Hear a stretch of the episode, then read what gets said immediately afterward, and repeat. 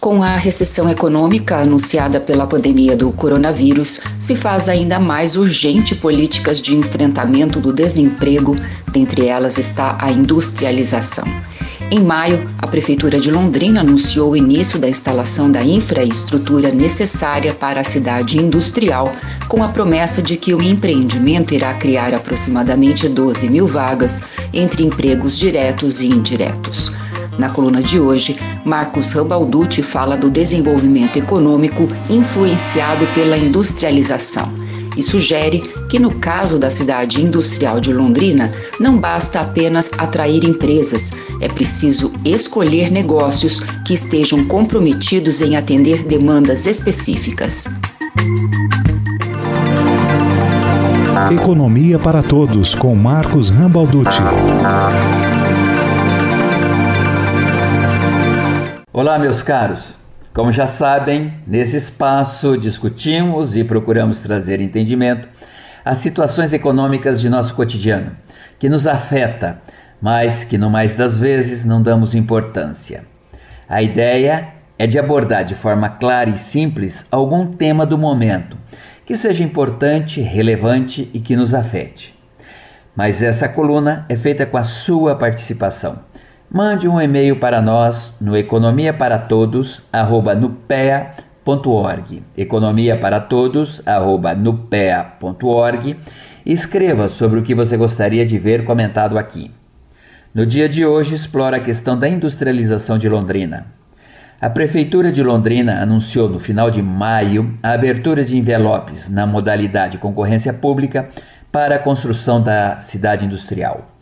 O futuro parque industrial será na região norte, com acesso pela Avenida Saueuquinde, próximo a Cambé, e teve início do planejamento ainda na gestão do ex-prefeito Alexandre Kiref. Ter um setor industrial forte em uma economia é estratégico. Isso porque é um certificado de garantia para superar crises, em especial quando os impactos sobre o emprego são dramáticos, como esses que estamos vivenciando hoje. Essa característica é muito própria da indústria e se deve ao fato dela utilizar fatores de produção local, mas ter acesso a mercados de fora. Por fatores de produção, entenda-se capital, trabalho, matéria-prima, tecnologia e capacidade empreendedora. Capital são os maquinários utilizados na produção. Trabalho são os operários contratados, a tecnologia é a nossa capacidade de saber fazer a matéria-prima são os recursos naturais utilizados no processo de transformação e a capacidade empreendedora é daquele indivíduo que, correndo o risco de perder, mas na esperança de ganhar, assume o compromisso de reunir os fatores de produção e dar início a um negócio próprio.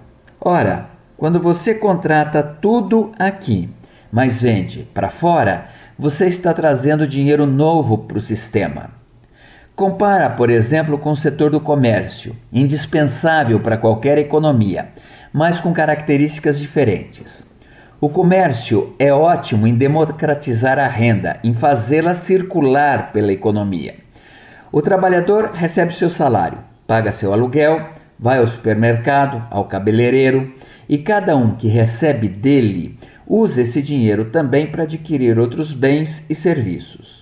Mas quando uma economia é dependente demais de sua própria renda, basta uma pessoa perder seu emprego que prejudicará toda a cadeia de consumo.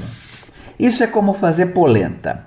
É preciso mexer sempre para fazer com que o calor circule por tudo. Esse é o papel do comércio. Mas quem coloca fubá novo para essa polenta crescer é quem vende para fora. E nisso a indústria é ótima. Agora escuta isso. A pesquisadora do NUPEA, Maíra Falciroli, realizou um levantamento da evolução do emprego formal entre janeiro de 2015 e janeiro de 2020, considerando as 21 cidades do Paraná com maior PIB, tentando entender por que algumas geraram mais empregos que outras. Esse período foi escolhido porque contempla a queda do PIB de 3,5% e 3,3% respectivamente em 2015 e 2016, e recuperação de 1,3%, mais 1,3% e 1,1% nos três anos seguintes. A base de dados foi o CAGED e o BGE. Das 21 cidades analisadas, 15 fecharam esse período sem recuperar as vagas perdidas de emprego formal, enquanto as demais iniciaram 2020 com mais empregos formais do que em janeiro de 2015. A pergunta que ela se fez é: o que diferencia as 15 primeiras cidades das outras seis? Das cidades que apresentaram evolução no emprego formal, em cinco delas a indústria tinha uma participação maior que 28% na formação do seu PIB. Já entre as 15 que iniciaram 2020 com menos empregos que janeiro de 2015, em 11 delas a participação da indústria na composição do PIB foi menor que 25%. A cidade de Londrina, que tem 17,4% do seu PIB originado na indústria e apresentou redução de 6,3% de empregos formais com carteira assinada. Já Telemaco Borba, com a indústria contribuindo com 53% do seu PIB, o emprego formal cresceu em 11,2%. Perceberam? Claro que somente ter indústrias não garante maior oferta de emprego formal, mas seguramente é um forte componente. Precisamos planejar já a melhor forma de enfrentar a recessão que temos pela frente. Precisamos apoiar, sim, a vinda de indústrias para Londrina, mas não é qualquer indústria que queremos. Ela precisa atender a algumas condições. Primeiro, deve ser intensiva em tecnologia e não em recursos naturais. Não queremos aqui indústrias poluidoras e com baixa capacidade de agregar valor a seu produto, e que seja capaz de absorver toda a gama de trabalhadores, mas em especial que devaga a quantidade de engenheiros que estamos formando em nossas universidades. Segundo, que tenha sinergia com as empresas que estão aqui instaladas de maneira que venha a somar com as já existentes e não a concorrer com elas ou afogá-las. Terceiro, precisamos de pelo menos quatro indústrias de nível mundial.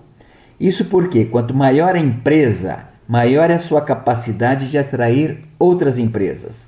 E quanto mais próximas elas estiverem uma da outra, mais aumenta a sua capacidade de atrair novas empresas.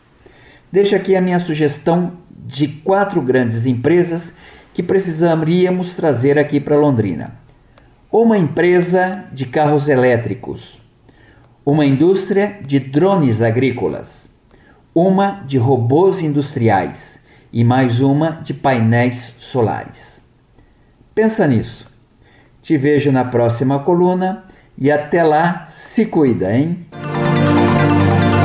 Economia para Todos. Essa coluna é uma parceria entre o jornalismo da UEL-FM e o Núcleo de Pesquisas Econômicas Aplicadas da Universidade Tecnológica Federal do Paraná. Para contatos com esta coluna, o e-mail é economiaparatodos@nupea.org. Valéria Giani para a UEL-FM.